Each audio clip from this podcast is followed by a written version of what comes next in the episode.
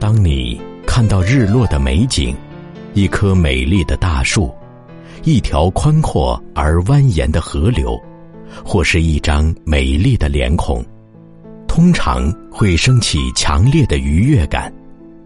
这样的反应有什么不对？对我而言，困惑或不幸，似乎就是这么开始的。当那张脸孔、那条河、那朵云，或是那座山，变成了一种愉悦的记忆时，这份记忆就会试图让自己延续下去。我们会想要重复的享受这类的经验。这是我们都很熟悉的事。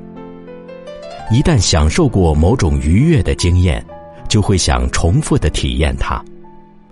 不论是性爱、艺术或智力上的快感经验，我们都想重复再三。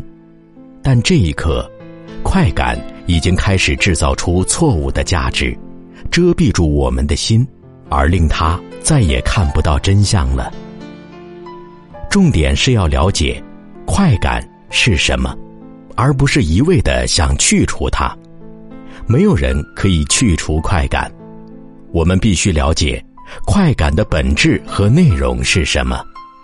一味的追求快感，只会带来不幸和困惑，并且会制造错误的幻觉和价值观。